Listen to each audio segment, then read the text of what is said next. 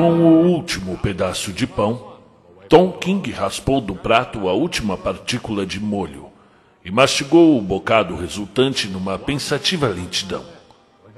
Quando se levantou da mesa, sentia-se oprimido pela sensação de que estava claramente com fome. Ainda assim, só ele tinha comido. As duas crianças do quarto ao lado tinham sido postas na cama cedo, com a esperança de que, no sono, pudessem se esquecer de não terem jantado. Sua mulher não tinha tocado em nada. Sentava-se calada à mesa e fitando Tom com os olhos solícitos. Era uma mulher magra e desgastada da classe trabalhadora, embora não faltassem em seu rosto sinais de uma beleza anterior. A farinha para o molho ela tinha obtido de empréstimo com a vizinha, do outro lado do corredor. As duas últimas moedas de meio penny ela tinha gasto na compra do pão. Conta um conto apresenta. De Jack London. Nocaute. Narração: Marcelo Fávaro.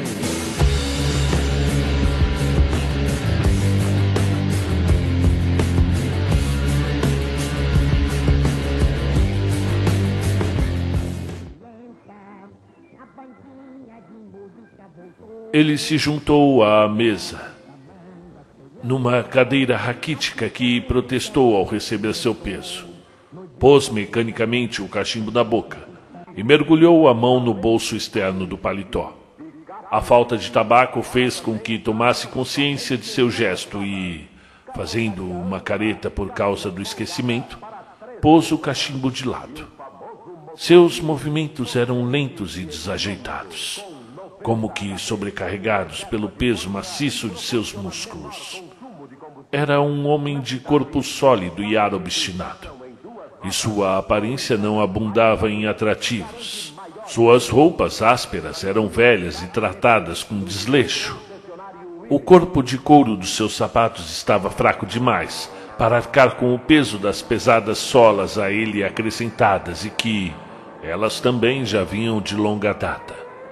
A camisa de algodão que usava, artigo muito barato, exibia o colarinho puído e as manchas irremovíveis de tinta. Mas era o rosto de Tom King que indicava, sem possibilidade de erro, o que ele fazia. Era o rosto típico de um lutador profissional, de alguém que tinha dedicado muitos anos de serviço à lona do ringue, desenvolvendo e enfatizando assim todos os traços do animal lutador. Tinha um rosto claramente achatado e, para que ao nenhum de seus traços deixe de ser descrito, era totalmente barbeado. Os lábios eram informes e constituíam uma boca muito desagradável aos olhos, que mais parecia uma ferida em seu rosto. A mandíbula era agressiva, brutal, excessiva. Os olhos de movimentos lentos e pálpebras pesadas. Não tinham expressão quase nenhuma debaixo das sobrancelhas bastas e quase unidas. Puro animal que era. Seus olhos representavam seu traço mais animalesco, sonolentos como os de um leão. Eram os olhos de um animal que luta. A testa que inclinava rapidamente para trás ao encontro dos cabelos que cortados muito curtos deixava ver, deixavam ver todas as protuberâncias de um crânio de ar malévolo. O nariz, duas vezes fraturado e deformado de várias maneiras por inúmeros socos, e as orelhas de couve-flor, permanentemente deformadas, inchadas ao dobro do tamanho, completavam sua aparência. Enquanto a barba, ainda que recém-raspada, já lhe brotava da pele e criava uma sombra azul escura em seu rosto. No final das contas, era o rosto de um homem a ser temido, num beco escuro ou num lugar deserto. Mas Tom King não era um criminoso. Tirando as trocas de socos, comuns em seu modo de vida, nunca ferira ninguém, nem jamais fora visto puxando briga. Era um profissional e toda a disposição brutal de que dava mostra se limitava às suas apresentações profissionais. Fora do ringue era um homem lento, de natureza dócil, e na juventude, quando ganhava muito dinheiro, foi mais mão aberta do que deveria. Não guardava rancor e tinha poucos inimigos. Para ele, lutar era um negócio.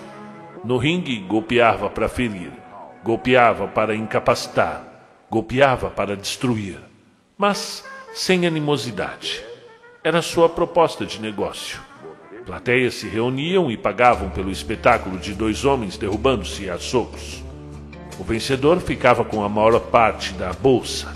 Quando Tom King enfrentou o Olomulo Gunjer 20 anos antes, sabia que o queixo de Gunjer só estava curado havia quatro meses, depois de ter sido quebrado numa luta em Newcastle, procurou acertar esse queixo, que tornou a fraturar no nono round.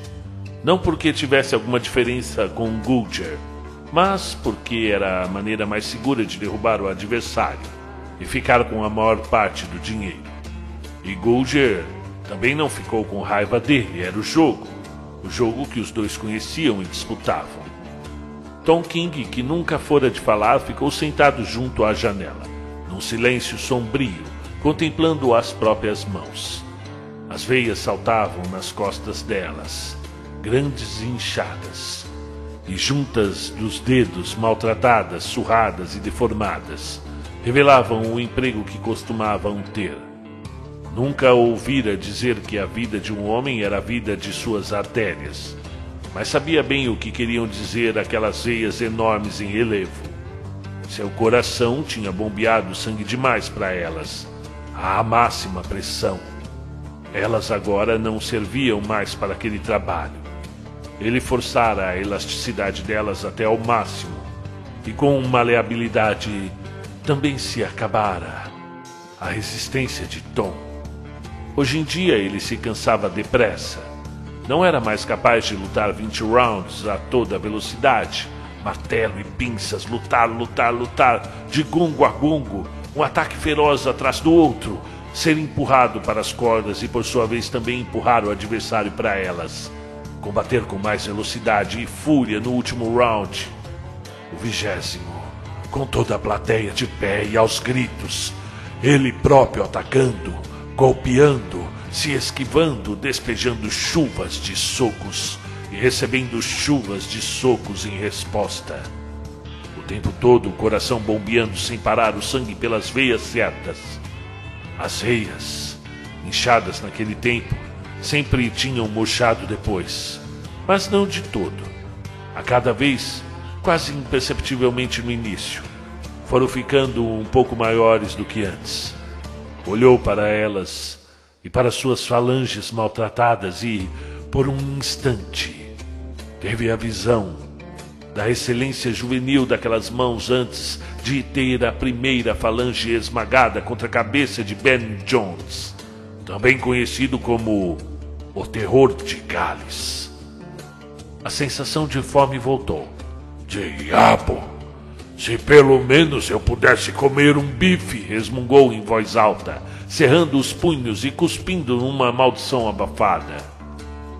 Eu tentei nos dois açougues da área, respondeu a mulher em tom de desculpas. E eles nada? perguntou ele. Nem meio pene. Burke me disse, ela hesitou. Conte, o que ele disse? Bem, que ele achava que Sandel ia ganhar de você hoje à noite e que sua conta por lá já estava bem grande. Tom King grunhiu, mas não respondeu. Estava ocupado pensando no Bull Terrier que tinha quando jovem e alimentava com bifes e mais bifes. Burke lhe dava crédito até para mil bifes naquele tempo. Mas as coisas tinham mudado. Tom King estava ficando velho e os velhos, que lutavam em clubes de segunda, não podiam esperar que os comerciantes da área lhe vendessem fiado. Ele acordara de manhã louco por um bife, e o desejo não diminuíra. Não treinara direito para aquela luta. Era um ano de seca na Austrália. Tempos difíceis e quase impossível achar trabalho, mesmo irregular. Não tinha sparring para treinar e sua alimentação não fora das melhores e nem sempre o suficiente. Trabalhava em escavações sempre que conseguia e corria em torno do Parque Doman, em Sydney, de manhã cedo, para manter as pernas em forma. Mas era difícil treinar sem parceiro e com uma mulher e dois filhinhos para sustentar. O crédito com os comerciantes da área sofreram uma expansão muito limitada quando seu combate com Sandel foi anunciado. O secretário do clube Garrett lhe adiantara três libras, a parte da bolsa para o perdedor, e além disso se recusara a lhe dar qualquer coisa. De tempos em tempos ele conseguiu o empréstimo de alguns xelins com velhos amigos, que até emprestariam mais se o ano não fosse de seca e eles próprios não estivessem também em dificuldades. Não. E não havia como disfarçar. Seu treinamento não fora satisfatório. E devia ele ter comido melhor e se preocupado menos. Além disso, quando o homem chega aos 40 anos, tem mais dificuldade para entrar em forma do que aos 20. Que horas são, Lizzie? perguntou ele. Sua mulher foi perguntar do outro lado do corredor e voltou. 15 para as 8. A primeira luta vai começar daqui a pouco, disse Tom. É só um ensaio. Depois são quatro rounds entre o Dealer Wells e Gridley. E uma luta de 10 rounds entre o Starlight e algum marinheiro idiota. Eu só entro daqui a pelo menos uma hora. Ao final de mais dez minutos de silêncio, ele se levantou. A verdade, Lizzie, é que eu não me preparei direito. Estendeu a mão para o chapéu e pôs-se a caminho da porta. Não fez menção de beijar a mulher. Ele nunca a beijara quando saía de casa. Mas naquela noite ela se adiantou e lhe deu um beijo, lançando os braços em torno do pescoço dele e obrigando-o a se abaixar. Parecia muito miúda ao lado daquela montanha de homem. Boa sorte, Tom disse ela. Você precisa ganhar. É, eu preciso ganhar dele, repetiu Tom. E pronto. Só preciso ganhar. Riu, tentando se mostrar animado, enquanto ela o abraçava com mais força. Por cima dos ombros dela, ele contemplou a sala despojada. Era tudo o que ele tinha no mundo. Com o aluguel atrasado, ela e as crianças. E ele estava saindo para a noite em busca de carne para os seus filhotes e para a mãe deles. E não como um homem moderno que se dirige ao moinho mecânico de cada dia, mas de uma maneira antiga, primitiva, animal e nobre, lutando por ela. Eu preciso ganhar dele, repetiu Tom, dessa vez com um sinal de desespero na voz. Se eu não ganhar. Bom, mas se eu ganhar, são 30 libras. Posso pagar tudo que estou devendo e ainda sobra um bom dinheiro. Se eu perder, não ganho nada. Nem mesmo um penny para pagar o bonde de volta para casa. O secretário já me pagou todo o dinheiro do perdedor. Até logo, minha velha. Eu volto direto para casa se eu vencer. Eu vou estar te esperando, respondeu ela quando ele já se afastava pelo corredor. Eram mais três quilômetros até o Garrett. E enquanto caminhava, ele se lembrava que nos seus dias de triunfo havia sido campeão dos pesos pesados em Nova Gales do Sul, ia de táxi para a luta e que, muito provavelmente, algum apostador mais generoso pagaria o táxi para ir com ele.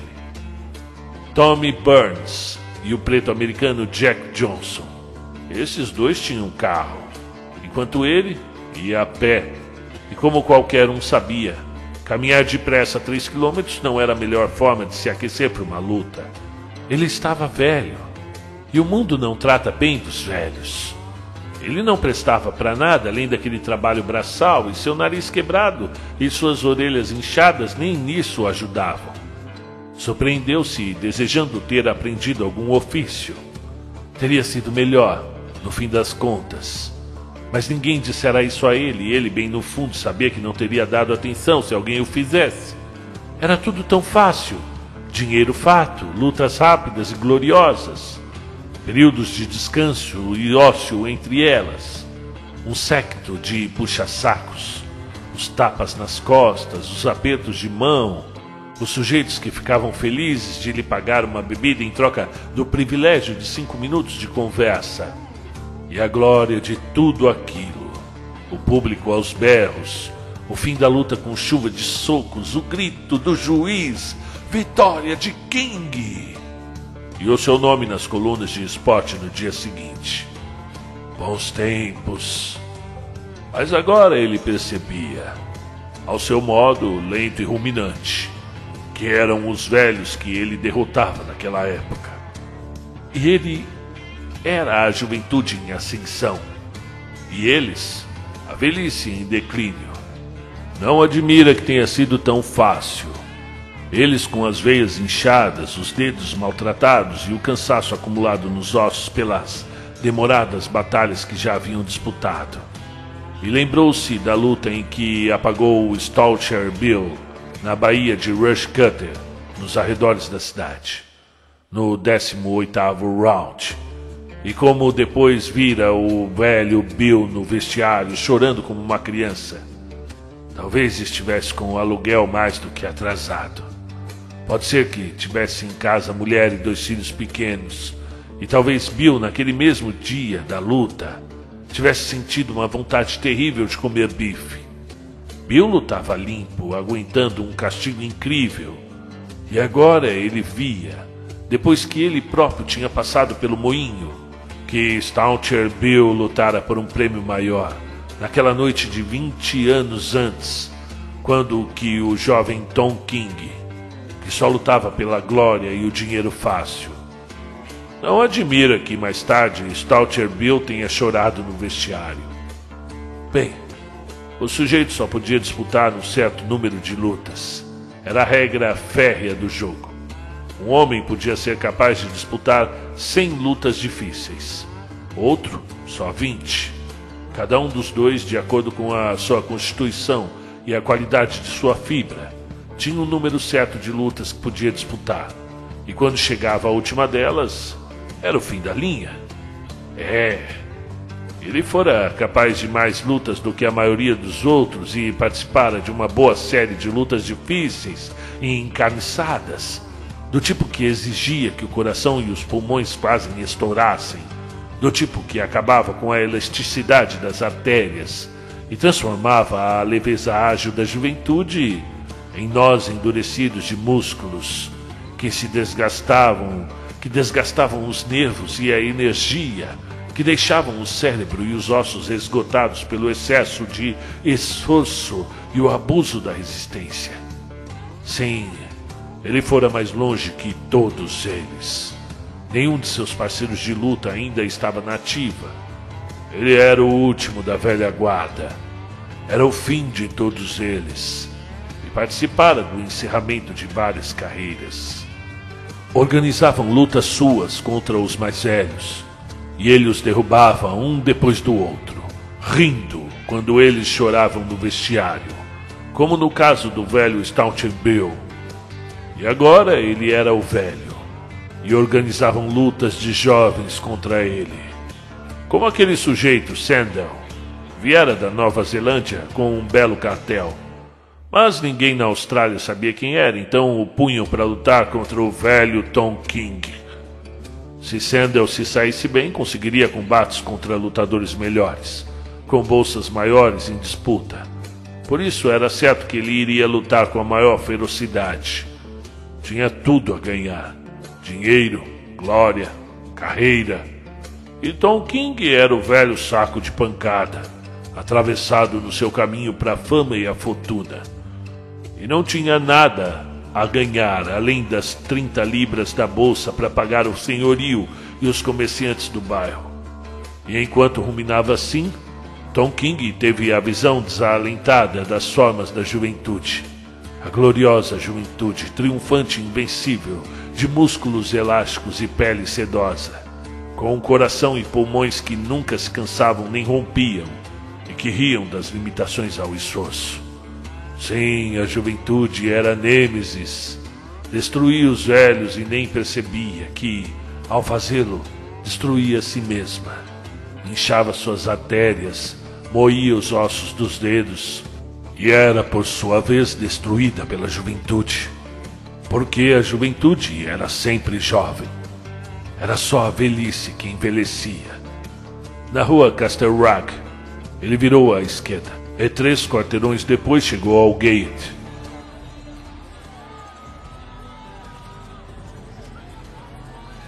Um bando de jovens desocupados em frente à porta abriu caminho respeitosamente para ele. E Tom ouviu um deles dizer aos outros: É ele, é ele, é o Tom King. Lá dentro, a caminho do vestiário, encontrou o secretário, um jovem de olhos penetrantes e rosto esperto, que lhe deu um aperto de mão. Como está se sentindo, Tom? perguntou ele. Perfeitamente em forma, respondeu King, embora soubesse que estava mentindo e que se tivesse uma libra, teria dado tudo ali mesmo em troca de um bom bife. Quando emergiu de seu vestiário, com os segundos atrás dele e desceu o corredor até o ringue quadrado no centro do salão, ouviu-se uma explosão de aplausos e saudações da plateia que o esperava. Respondeu a cumprimentos à direita e à esquerda, embora só reconhecesse poucos rostos. Na maioria eram rostos de meninos, que nem tinham nascido quando já conquistava suas primeiras vitórias no ringue. Deu um salto ágil para a plataforma e se abaixou para passar por sob as cordas e se dirigir ao seu corner, onde sentou um banquinho dobrável. Jack Bell, o juiz, aproximou-se e lhe deu um aperto de mão. Bell era um pugilista acabado que não subia ao ringue para lutar havia mais de dez anos. King gostou de tê-lo como juiz. Os dois eram velhos. E se, se ele exorbitasse um pouco das regras com Sandel, sabia que podia contar com a tolerância de Bell. Jovens aspirantes a peso pesado. Um depois do outro subiam ao ringue e eram apresentados à plateia pelo juiz, que também anunciava seus desafios. O jovem pronto, anunciou Bell, do norte de Sydney desafia o vencedor a uma aposta particular de 50 libras. O público aplaudiu e tornou a aplaudir quando o próprio Sandel passou por entre as cordas e se instalou em seu corner. Tom King olhou curioso para ele do outro lado do ringue, pois dali a poucos minutos estariam enlaçados num combate inclemente, cada um usando toda a sua força para dar socos e tentar deixar o outro inconsciente mas não conseguiu ver muita coisa porque Sandel, como ele próprio, estava de calças e suéter por cima do seu traje de combate. Seu rosto era de uma beleza forte, coroado por encaracolados cabelos louros, enquanto seu pescoço grosso e musculoso indicava o esplendor de sua forma física. O jovem pronto foi a um dos cantos e depois ao outro, trocando apertos de mão com os lutadores. E depois desceu do ringue. Os desafios se sucediam. A juventude atravessava as cordas, sempre a juventude desconhecida, mas insaciável, clamando para a humanidade que, com força e talento, dispunha-se a enfrentar quem vencesse hoje. Alguns anos antes, no apogeu de sua invencibilidade, Tom King acharia graça e se entediaria com essas preliminares. Mas agora se sentia fascinado incapaz de afastar dos olhos aquela visão da juventude. Sempre havia jovens como aqueles entrando no box, pulando por entre as cordas e emitindo seus brados de desafio. E sempre havia os velhos, que eles derrubavam. Ascendiam ao sucesso, escalando os corpos dos velhos. Nunca paravam de chegar, mais e mais jovens. A juventude insaciável e irresistível. E nunca paravam de afastar os velhos eles próprios se transformando em velhos e percorrendo o mesmo caminho ladeira abaixo, enquanto atrás deles, sempre empurrando para abrir o caminho, vinha a juventude eterna, os novos bebês, que se tornavam ambiciosos e atropelavam os mais velhos, com mais bebês atrás deles, e assim até o fim dos tempos. A juventude que precisa fazer valer sua vontade nunca, nunca há de morrer. King olhou para o camarote da imprensa e trocou acenos de cabeça com Morgan, do Sportsman, e Colbert, do Referee. Em seguida, estendeu as mãos enquanto Sid Sullivan e Charlie Bates, os seus segundos, calçavam-lhe as luvas e as atavam com firmeza, observados de perto por um dos segundos de Sandel, que antes examinou em detalhe as ataduras que protegiam os nós dos dedos de King. Um dos segundos dele tinha ido até o corner de Sandel, desincumbindo-se de função semelhante. As calças de Sandel foram tiradas, e quando se levantou, seu suéter foi puxado por cima de sua cabeça. E Tom King, ao olhar para ele, viu a juventude encarnada, com o peito largo e os tendões reforçados, com os músculos que escorriam e se deslocavam como criaturas vivas por baixo da pele, de um branco acetinado, e todo aquele corpo fervilhava de vida. E Tom King sabia que era uma vida que nunca deixava de emanar seu frescor pelos poros doloridos durante as longas lutas nas quais a juventude pagava os seus tributos, saindo delas menos jovem do que entrava. Os dois homens avançaram um contra o outro, e quando o gongo soou e os segundos, carregando os banquinhos dobráveis, deixaram o ringue, trocaram um aperto de mão e imediatamente assumiram a postura de luta. No mesmo instante, como um mecanismo de aço e molas acionados por um gatilho muito sensível, Sandel avançou e recuou, e depois avançou de novo, soltando uma esquerda nos olhos, uma direita nas costelas, se esquivando de uma resposta, dançando leve para longe e dançando ameaçadoramente de um novo para perto. Era rápido e inteligente.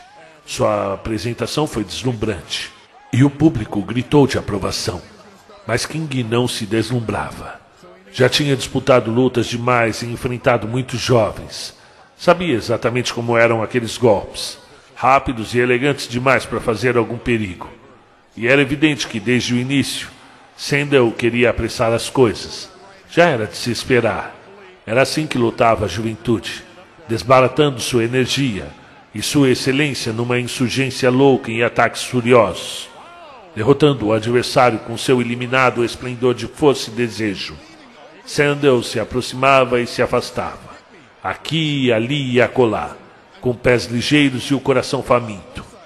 Um esplendor vivo de carne branca e força muscular que tecia uma teia esplêndida de ataques, fintas e saltos como dados em pleno voo, de gesto em gesto por mil gestos, todos destinados a destruir Tom King que ousava se interpor entre ele e a fortuna.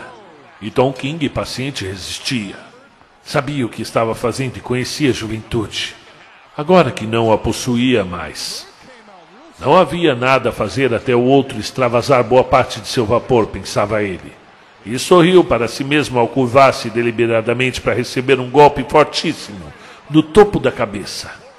Era uma coisa maldosa, mas totalmente de acordo com as regras do esporte. Cada um cuidava dos seus dedos. E se o outro insistia em golpear o adversário no topo da cabeça, era por sua própria conta e risco. King podia ter se abaixado mais e deixado o soco passar simbilando por cima da cabeça. Mas lembrou-se de suas próprias primeiras lutas e de como tinha fraturado a primeira falange de um dedo contra a cabeça do terror de Gales. Estava só jogando o jogo. Aquela cabeça baixada devia ter dado conta de uma das falanges de Sandel. Não que agora este fosse lhe dar importância. Iria continuar num ritmo soberbo, apesar da contusão, batendo forte como sempre até o fim da luta. Mas, mais tarde, quando as longas batalhas do ringue começassem a produzir efeito, ele se lamentaria por aquela falange e se lembraria de como tinha fraturado, socando o topo da cabeça de Tom King. O primeiro round foi todo de Sandel, e o público aclamava a rapidez de suas séries de golpes ofensivos. Ele deixava King sem ação com avalanches de socos, e King não fazia nada. Não respondeu nenhuma vez, limitando-se a fechar a guarda, bloquear os socos, esquivar-se e apelar para o Clint, de modo a evitar um castigo maior. Havia, fazia uma finta ocasional, sacudia a cabeça quando recebia o peso de um soco e se deslocava vagarosamente pelo ringue, nunca pulando, nem dando botes ou desperdiçando um grama de força. Todos os movimentos de King eram lentos e metódicos. E os seus olhos de pálpebras pesadas e movimentos lentos davam a impressão de que estava meio adormecido, ou mesmo tonto. No entanto, eram olhos que enxergavam tudo, que tinham sido treinados para enxergar tudo ao longo de vinte e tantos anos no ringue. Eram olhos que não piscavam nem se desviavam antes de um golpe iminente, mas enxergavam friamente calculavam distâncias. Sentado em seu corner para o descanso de um minuto ao final do primeiro round, inclinou-se para trás com as pernas estendidas, os braços apoiados no canto das cordas, seu peito e seu abdômen exibindo francamente seu esforço profundo para respirar, enquanto engolia o ar empurrado pelas toalhas de seus segundos. Ouvia com os olhos fechados as vozes da plateia. Por que você não luta, Tom? gritavam muitas delas. Não está com medo dele. Ou está. Está com a musculatura presa, ouviu um homem comentar na primeira fila. Não consegue se mexer mais depressa. Dois contra um em Sandel. De um libra para cima. O gongo soou e os dois homens avançaram em direção ao corner oposto. Sandel percorreu quase três quartos da distância, ansioso por recomeçar. Mas King se contentou em percorrer uma distância mais curta. Era a linha que adotara em sua política de economia. Não estava bem treinado nem tinha comido o suficiente. E cada passo contava. Além disso, já tinha andado três quilômetros para chegar até ali. E o que se viu foi uma repetição do primeiro round, com o Sandel atacando como um moinho de vento e o público perguntando indignado: por que King não reagia? Além de algumas fintas e vários golpes desferidos com lentidão e sem eficiência nenhuma. Ele se limitava a bloquear, ganhar tempo e apelar para o Clint. Sandel queria acelerar o ritmo, enquanto King, por experiência, recusava-se a aceitar. Sorria com alguma tristeza em seu semblante maltratado pelo ringue. E continuava a poupar energia com o zelo de que só a idade é capaz. Sandel era juventude e esbanjava energia com o pendulário abandono da juventude. A King cabia o domínio do ringue a sensatez adquirida em demoradas e dolorosas batalhas. Observava com a cabeça e os olhos frios, deslocando-se devagar e esperando que a espuma de Sandel começasse a se desmanchar. Para a maioria dos observadores, parecia que King estava irreversivelmente dominado. E essa opinião era externada em apostas, de até três contra um a favor de Sandel. Mas havia alguns que sabiam, uns poucos, que conheciam King dos velhos tempos e que aceitaram o que lhes parecia dinheiro fácil. O terceiro round começou como os outros, de um lado só, com Sandel tomando toda a iniciativa e desferindo todos os golpes. Meio minuto tinha passado quando Sandel, por excesso de confiança, deixou uma abertura. Os olhos de King e o seu braço direito reagiram no mesmo instante. Foi seu primeiro soco de verdade. Um gancho com o arco do braço torcido para dar-lhe rigidez, e tendo por trás dele todo o peso do corpo, que fizera meio giro. Era como se um leão aparentemente adormecido de repente soltasse aquela patada relâmpago. Sandel, atingido do lado do maxilar, desabou como um touro abatido. O homem não estava com a musculatura presa no final das contas e era capaz de soltar socos que tinham a força de um bate-estacas.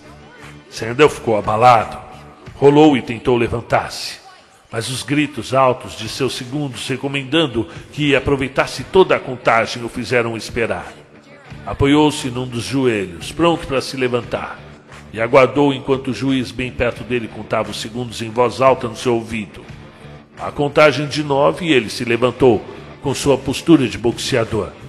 E Tom King, de frente para ele, lamentou que o soco não tivesse pegado mais três centímetros na direção da ponta do queixo. Nesse caso, teria sido nocaute. E ele poderia voltar para casa levando as 30 libras para a mulher e para as crianças.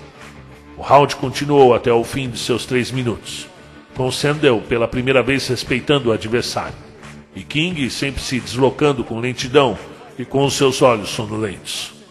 Quando o round se aproximava do fim, King, percebendo que a hora estava para chegar, ao ver os segundos que se acocoravam do lado de fora, prontos para pular para o ringue por entre as cordas, conduziu a luta ao seu próprio corner. Quando o gongo soou, sentou-se imediatamente no banquinho que o esperava, enquanto Sandel precisou percorrer toda a diagonal do quadrado até o seu canto. Era uma coisa à toa, mas era a soma de pequenas coisas como aquelas que contavam. Sandal foi obrigado a percorrer mais aqueles passos, a gastar mais aquele tanto de energia e a perder parte do precioso minuto de descanso. No começo de cada round, King avançava muito devagar, a partir do seu corner, o que forçava seu adversário a percorrer uma distância maior. E no final de cada round, a luta era conduzida por King para perto do seu próprio corner, para assim sentar-se sem demora.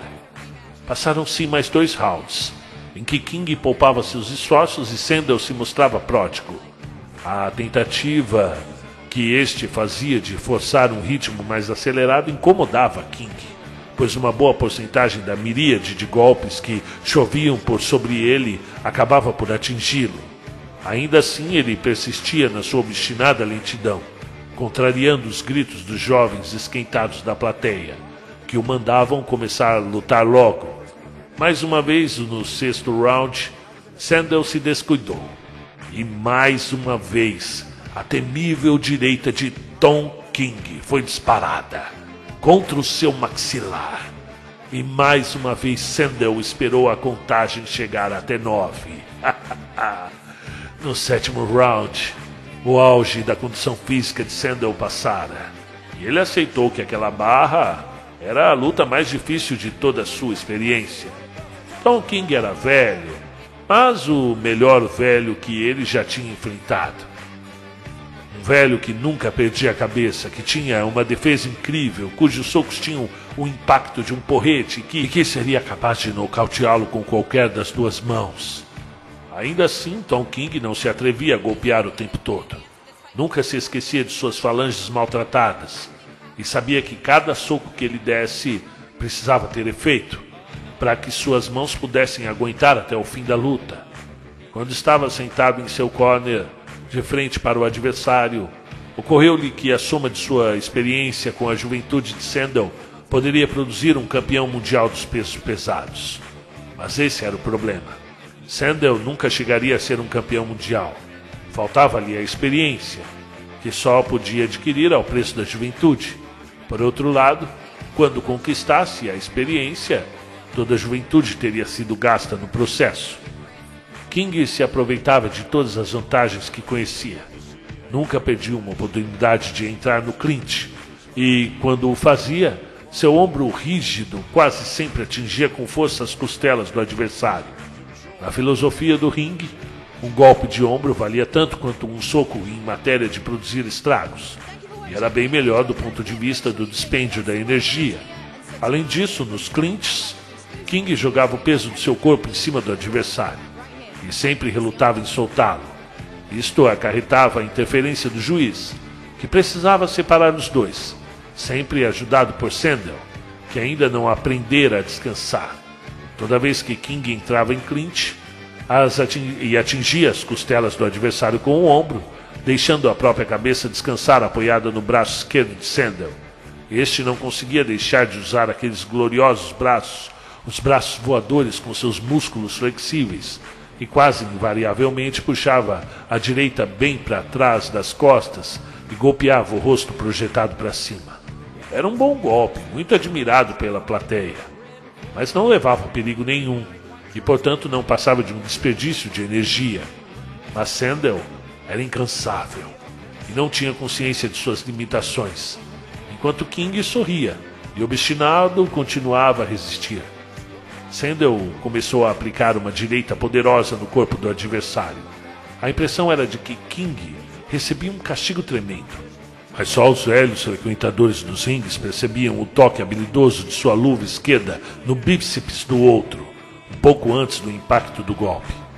É verdade, o golpe de Sandel o acertava toda vez, mas em cada uma dessas vezes, parte de sua força se perdia devido àquele toque no bíceps. O nono round em três ocasiões em menos de um minuto, A direita de King aplicou um gancho com seu arco retorcido bem no queixo de Sandel. E em todas elas o corpo de Sandel caiu com todo seu peso estendido na lona. Das três vezes ele esperou a contagem dos nove segundos que dispunha e tornou a se pôr de pé, abalado estremecido, mas ainda forte. Tinha perdido boa parte de sua velocidade e agora desperdiçava menos energia. Lutava com determinação, mas continuava a lançar mão do seu recurso principal, que era a juventude, enquanto o de King era a experiência. Como sua vitalidade tinha diminuído e como perdera parte do seu vigor, King substituiu os dois pela astúcia.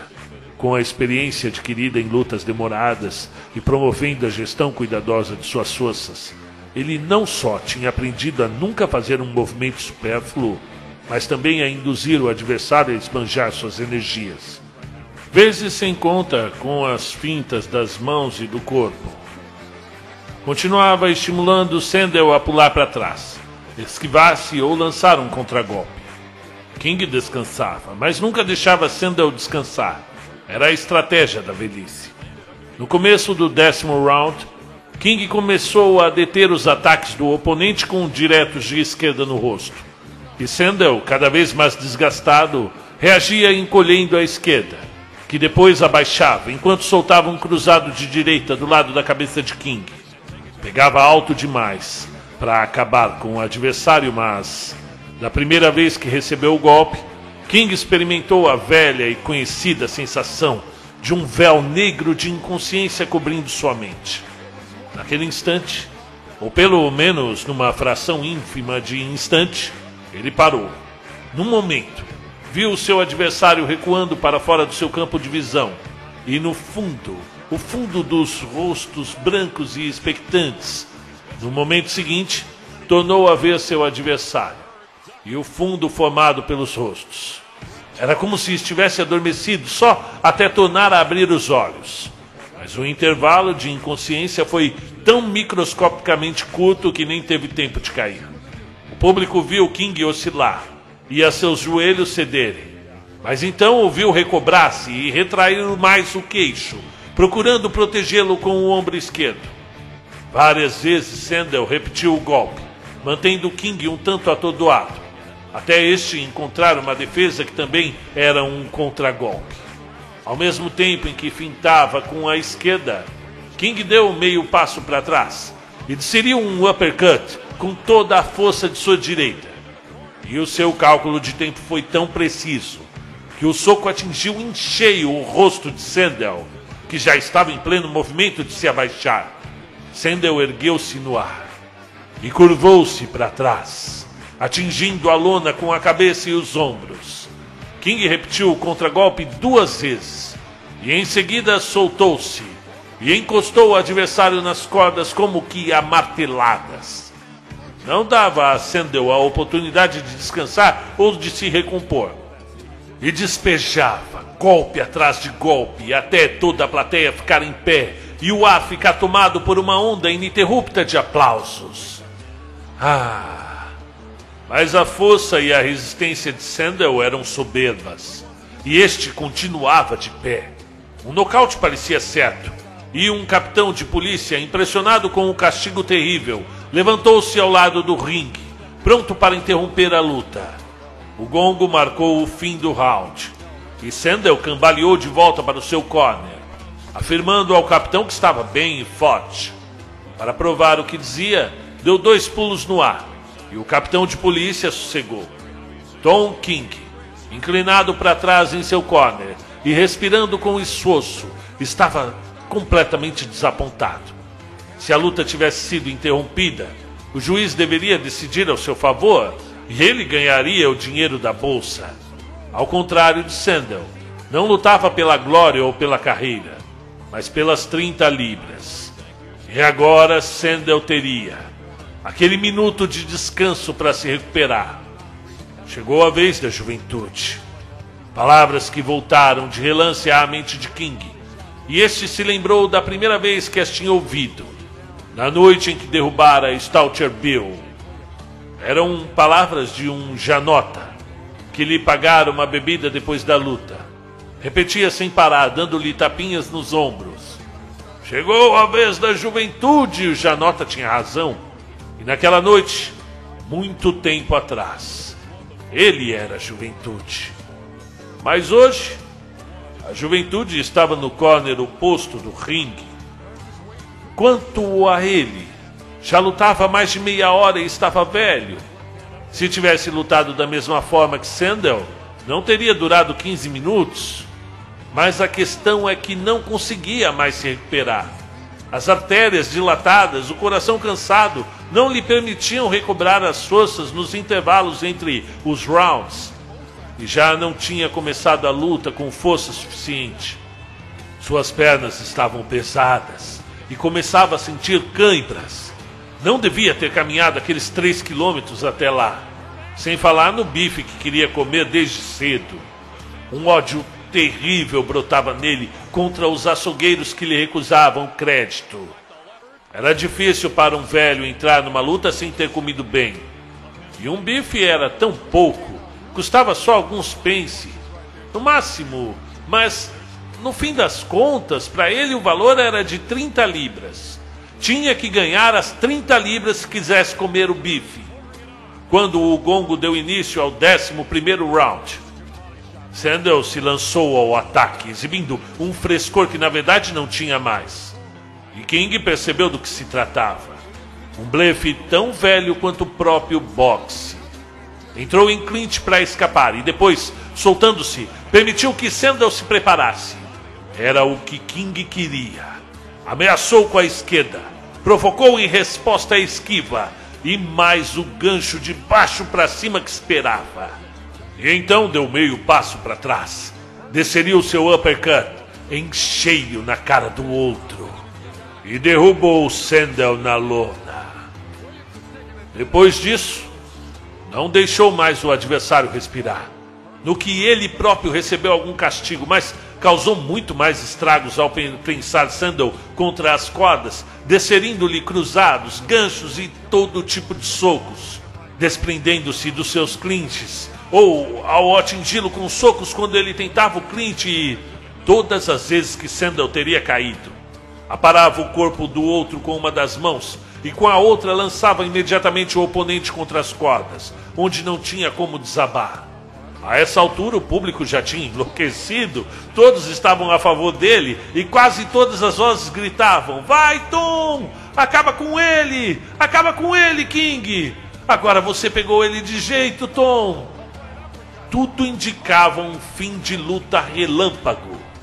E era para ver isso que o público comprava bons lugares e Tom King, que por meia hora poupara energia, agora empregava prodigamente, no grande esforço de que ainda se sentia capaz. Era sua única chance. Era agora ou nunca. Sua força se esgotara. E sua esperança era de que, antes que usasse as últimas gotas, conseguisse derrubar o adversário. Enquanto continuava a golpear e empurrar, calculando friamente o peso de cada golpe e os danos que causava, percebeu como Sandel era um homem difícil de nocautear. Possuía uma resistência uma energia extremas. A resistência e energia da juventude. Sandel estava sem dúvida pronto. Tinha as qualidades certas. Era só com aquela fibra resistente que se faziam os grandes lutadores. Sandel oscilava e hesitava, mas Tom King sentia câimbras nas pernas e seus dedos das mãos doíam. Por mais que procurasse se preparar para soltar os golpes mais fortes, cada um deles era um sofrimento para suas mãos torturadas.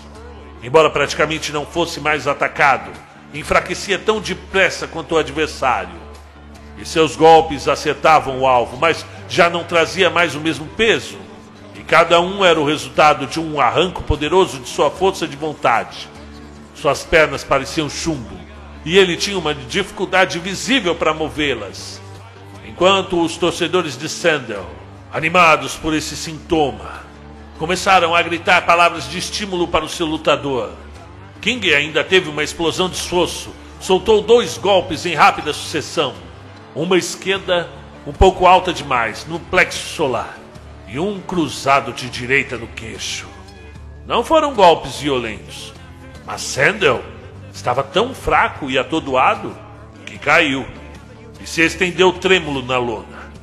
O juiz se aproximou dele, gritando a contagem dos segundos fatais em seu ouvido. E se ele não se levantasse antes que a contagem chegasse a dez, a luta estava perdida. A casa, de pé, estava em silêncio. King se apoiava em pernas bambas. Sentia uma tontura mortífera e diante dos seus olhos, aquele mar de rostos balançava e se desfocava, enquanto aos seus ouvidos, como era de muito longe, chegava a contagem do juiz e ainda assim continuava a luta ganha. Era impossível que um homem tão castigado pudesse se levantar. Só a juventude ainda poderia se reerguer. E Sandel se reergueu. E no quarto segundo, rolou de bruços e estendeu cegamente os braços para as cordas. No sétimo segundo, já conseguira se ajoelhar e descansou assim, com a cabeça grogue, se mirando de um lado para o outro sobre os seus ombros. Quando o juiz gritou: Nove! Sandel se pôs de pé. A posição correta para recomeçar. O braço esquerdo dobrado protegendo o rosto e o direito envolvendo o estômago.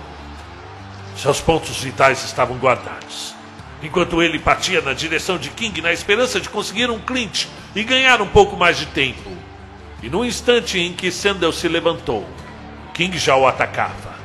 Mas os dois golpes que soltou foram abafados pelos braços da guarda fechada. E no momento seguinte, Sandel estava em clinch e se agarrava a ele em desespero, enquanto o juiz se esforçava para afastar os dois lutadores.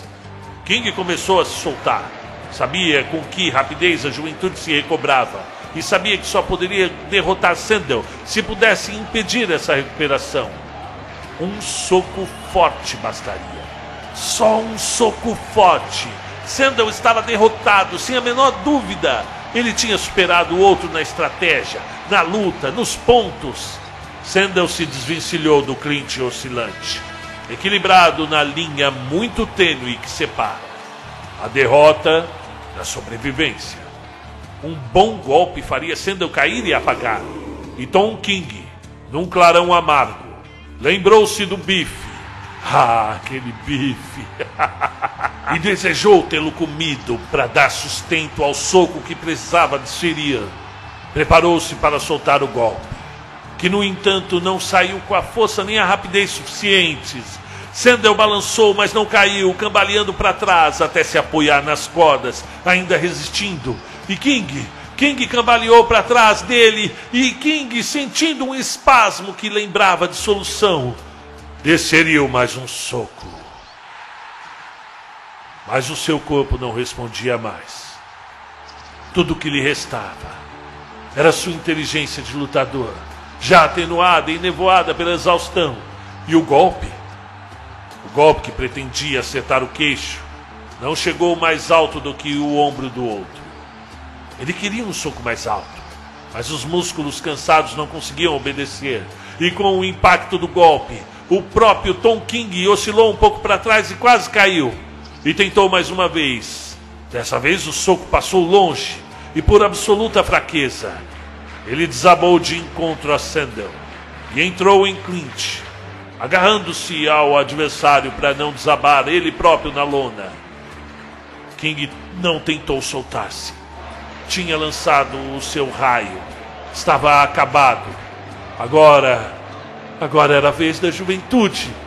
Ainda durante o Clint sentiu com o corpo que Sandel se fortalecia.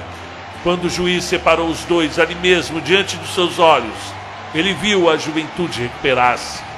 E a cada instante Sandel ficava mais forte, e os seus golpes, fracos e fúteis no início, ficaram mais rijos e precisos. Os olhos baços de King viram um punho enluvado, rumando, rumando para o seu maxilar, e ele pensou em se proteger, interpondo o braço. Percebeu o perigo, concebeu a reação, mas o braço estava pesado demais. Parecia carregar um peso adicional de 50 quilos de chumbo. Teimou em não se erguer. E Tom King tentou levantá-lo com a própria alma. E foi então atingido pelo punho enluvado. Sentiu um estalo seco, pá, que lembrava uma centelha elétrica, e ao mesmo tempo foi envolvido pelo véu de negrume. Quando abriu de novo os olhos, estava no seu canto do ringue e ouvia os gritos da plateia como se fosse o ronco das ondas de Bond Beach. Uma esponja molhada banhava a base do seu crânio. E Sid Sullivan soprava um esguicho refrescante de água fria em seu rosto e no peito. Suas luvas já tinham sido tiradas. E Sandal, curvando-se sobre ele, apertava sua mão. Ele não sentia o menor rancor contra o homem que o tinha nocauteado. E devolveu o aperto com uma sinceridade que arrancou um protesto de seus dedos avariados. E então, Sandal se dirigiu ao centro do ringue. E a plateia calou seu pandemônio para ouvi-lo aceitar o desafio, o desafio do jovem pronto, propondo aumentar para 100 libras a aposta, a parte entre os dois. King continuava olhando, apático, enquanto os seus segundos enxugavam a água que escorria de seu corpo secavam o seu rosto e preparavam para deixar o ringue. King estava com uma baita fome. Não era a fome habitual, do tipo que aperta, mas é aquela que dá fraqueza, uma palpitação na boca do estômago que se transmitia ao corpo todo. Lembrou-se do momento da luta em que conseguira deixar Sandel quase oscilando, tropeçando no fio da navalha, à beira da derrota. Ah! Um bife teria dado conta dele. Só faltara aquele golpe decisivo. E ele perdeu a luta. Tudo por causa de um bife. Seus segundos o sustentavam enquanto o ajudavam a atravessar as cordas. Desprendeu-se, abaixou-se sem a ajuda para passar entre as cordas e pulou pesadamente no chão seguindo os calcanhares dos segundos, enquanto estes lhe abriam uma passagem pelo corredor central pelotado. Quando saiu do vestiário para a rua, na entrada do clube, um jovem se dirigiu a ele. Por que você não acabou com ele quando podia? perguntou o rapaz. Ora, vá para o inferno, respondeu Tom King. E então desceu os degraus até a calçada. As portas do bar da esquina se abriam.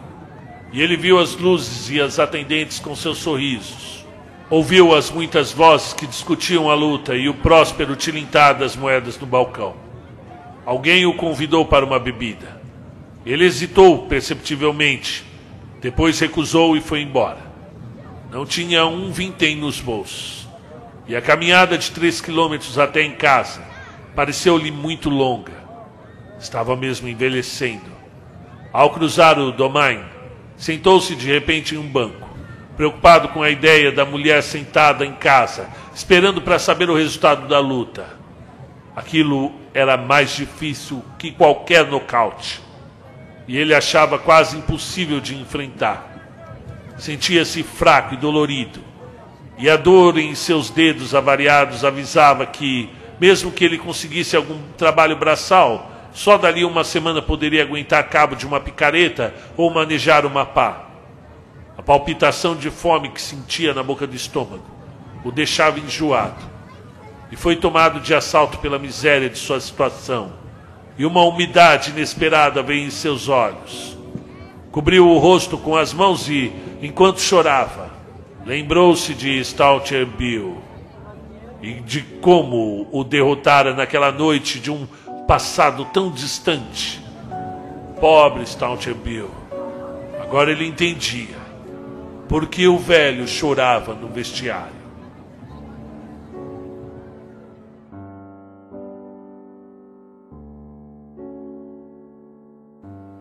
Olá pessoal, meu nome é Marcelo Fávaro. Faça sua inscrição, ela é muito importante. Seu contato com o nosso canal ajuda a literatura a chegar a mais pessoas, inclusive jovens que estão agora tendo o primeiro contato com a literatura. Então, inscreva-se. Meu nome é Marcelo Fávaro e vou ler aqui uma sinopsezinha que deixaram nesse PDF do Jack London E ele fala o seguinte, abre aspas: Há quem pense que a literatura e o boxe jamais poderiam andar juntos, que ao primor e requinte da primeira se oporiam à fúria e à brutalidade do segundo. Ainda assim, de todos os esportes, o boxe parece ser o que mais tem marcado presença na literatura, principalmente na norte-americana. Autores como Ernest Hemingway, Vladimir Nabokov, Norman Mailer, além do próprio Jack London, subiram ao ringue algumas vezes, e não raro usaram seus punhos fora dele. O fato é que o boxe, assim como qualquer luta com público pagante, fascina a sua audiência ao expor a dimensão mais primordial de nossa existência, a do combate direto em que o melhor se sobrepõe. E talvez por isso mesmo, o boxe ofereça tantas metáforas para o drama humano, ao explorar a inteligência, a estratégia e o jogo de poder entre as quatro cordas. O que se encontra é uma narrativa heróica, cujo protagonista sofre diversos golpes, supera alguns, é abatido por outros, e ao fim se vê transformado por suas próprias experiências. Um prato cheio para um escritor habilidoso como London. Lutadores tendem a render personagens extraordinários, e é isso que encontramos nesse volume.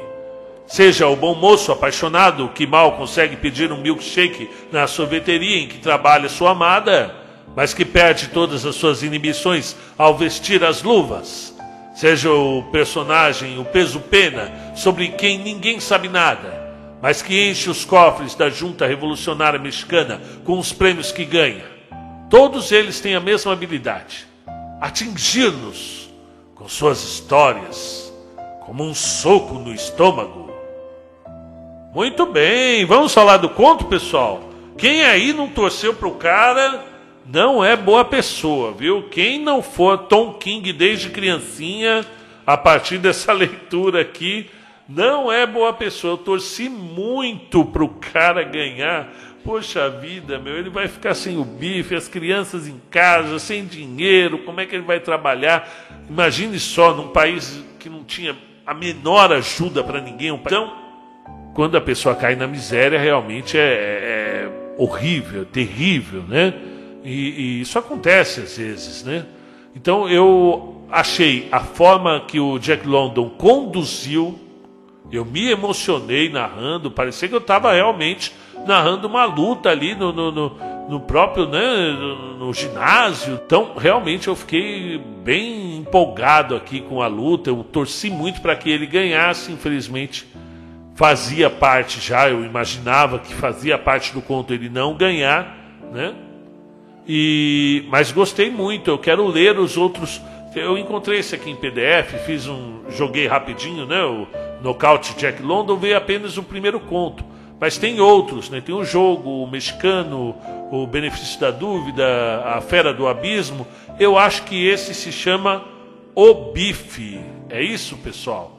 Vê aí, eu vou colocar nocaute, mas é O Bife o nome do conto, eu acredito que foi justamente o motivo da perda dele, né? É, eu fiquei de coração partido aqui. E vocês, gostaram do conto? Escreve aí se você gostou, se você não gostou, escreve também, faz parte, comentário ajuda. Até a próxima, pessoal.